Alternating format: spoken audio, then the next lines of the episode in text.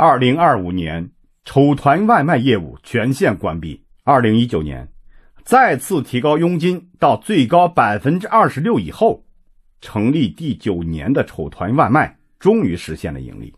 意料之外又意料之中的是，这竟是外卖平台最后的高光时刻。这个平台商家、消费者三者皆输的畸形商业模式自此开始一蹶不振。据业内人士透露，客单价在二十到二十五之间的外卖，商家要想赚钱，就必须把食材成本啊控制在八块钱以内。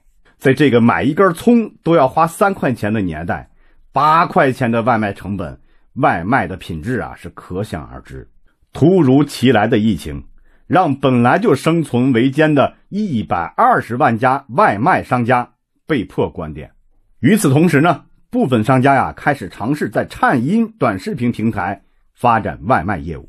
某个商家呀通过发布短视频，定位其周边的六公里，投放了一百块钱的广告，然后再结合直播的方式，一天之内啊就实现了四千多块钱的营收，而且呢解决了未来几天的外卖订单问题。星星之火可以燎原。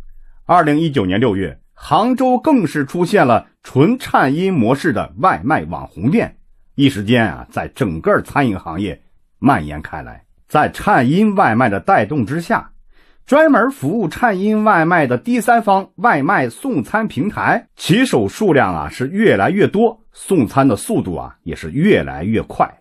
二零二三年，丑团、饱了吗等传统外卖平台呢？订单量是大幅下滑。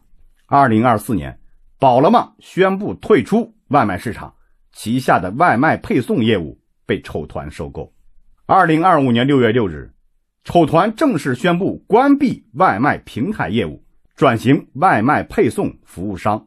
至此啊，一家在千团大战中杀出来的公司，经过了十五年的风风雨雨，最终还是输给了时代。好，那么下一期呢，咱们接着看第三个脑洞：二零二五年二手房租赁市场会是什么样子？